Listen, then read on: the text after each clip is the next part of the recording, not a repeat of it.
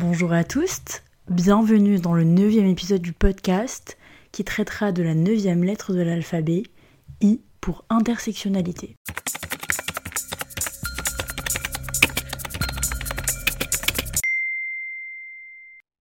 Alors l'intersectionnalité, c'est une notion qui est employée en sociologie et en réflexion politique, qui désigne la situation de personnes subissant simultanément plusieurs formes de stratification, domination ou discrimination dans une société.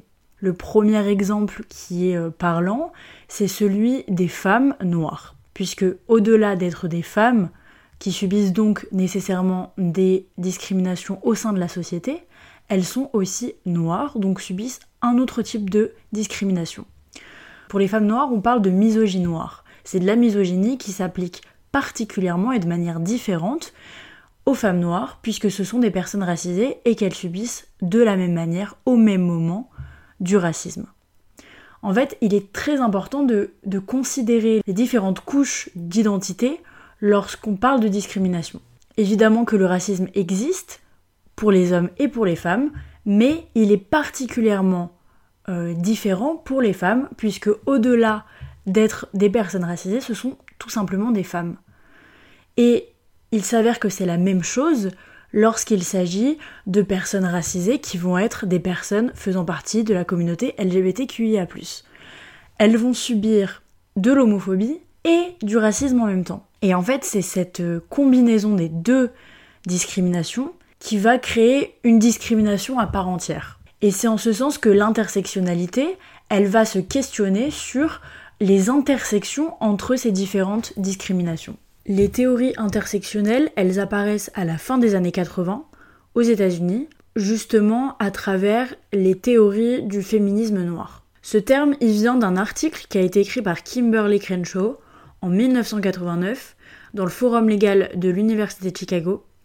Dans les années 60 et 70, les mouvements de justice sociale ne permettaient pas aux femmes racisées de trouver leur place. Elles étaient tiraillées entre à la fois le mouvement féministe qui voulait promouvoir l'égalité en droit et en considération pour les femmes dans la société, et le mouvement Black Panther et le mouvement des personnes noires qui voulaient la libération et des droits également pour les personnes racisées. En étant acceptées vraiment nulle part, et en comprenant que dans les milieux féministes, la question de la couleur de peau, la question de l'origine euh, n'était pas considérée, la question de l'intersectionnalité, elle s'imposait comme nécessaire. Le terme est désormais employé pour parler d'énormément d'intersections entre différentes discriminations. Il est notamment utilisé dans la communauté LGBTQIA. En fait, il faut comprendre que l'intersectionnalité vise à essayer de comprendre la relation entre différentes discriminations et comment la société et comment les personnes qui les subissent vont être touchées par les différentes couches de leur identité. Aujourd'hui, on parle d'intersectionnalité notamment grâce à la quatrième vague féministe qui inclut l'intersectionnalité au cœur de sa lutte. En revanche, il ne faut pas oublier qu'il y a des mouvements qui s'y opposent formellement, comme notamment le mouvement TERF, qui est un acronyme qui signifie Trans Exclusionary Radical Feminism, donc l'exclusion des personnes trans dans un féminisme radical. Cette exclusion des personnes trans, des femmes trans en l'occurrence, et des minorités de genre, euh, comme notamment euh, les personnes non binaires, dans les luttes féministes, elle, euh, elle réaffirme justement le féminisme tel qu'il existait dans les années 60-70, qui visait au respect des droits des femmes blanches, hétérosexuels, cisgenres, catholiques. Aujourd'hui, ce mouvement TERF, il est inquiétant parce que euh, la création de l'intersectionnalité, elle vient du, fait que on s'est posé des questions à partir de l'exclusion des femmes noires dans les luttes féministes. C'est vrai qu'il y a certaines euh, communautés à l'intérieur de nos communautés. Donc par exemple, il y a une énorme différence entre euh, je pense notamment aux hommes gays et aux femmes transgenres, parce qu'il y a fondamentalement une, différence de considération par la société.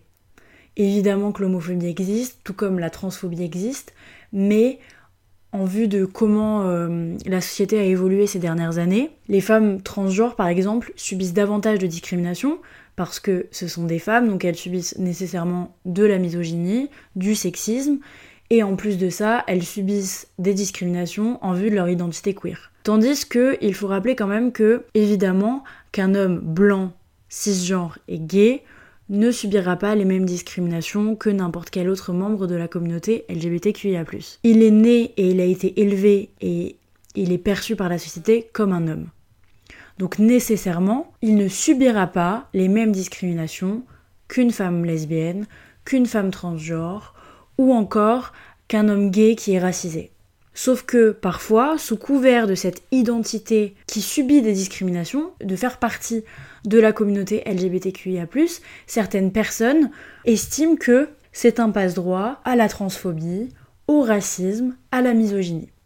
Sauf qu'en fait, ce n'est pas parce que tu subis une discrimination, quelle qu'elle soit, que tu peux déjà comprendre toutes les autres, ou encore que parce que tu subis une discrimination, tu ne peux pas en faire subir à ton tour. Parce que on ne, vit pas les, discriminations de la même manière. Une personne blanche qui est queer ne comprendra jamais ce qu'une personne noire queer ressent et vit au quotidien. Et ça, c'est valable pour toutes les discriminations. Comme d'habitude, mes DM sont ouverts pour que je puisse répondre à n'importe quelle de vos questions. Je suis disponible sur Instagram au abcdlgbt-podcast. Et je vous dis à très vite.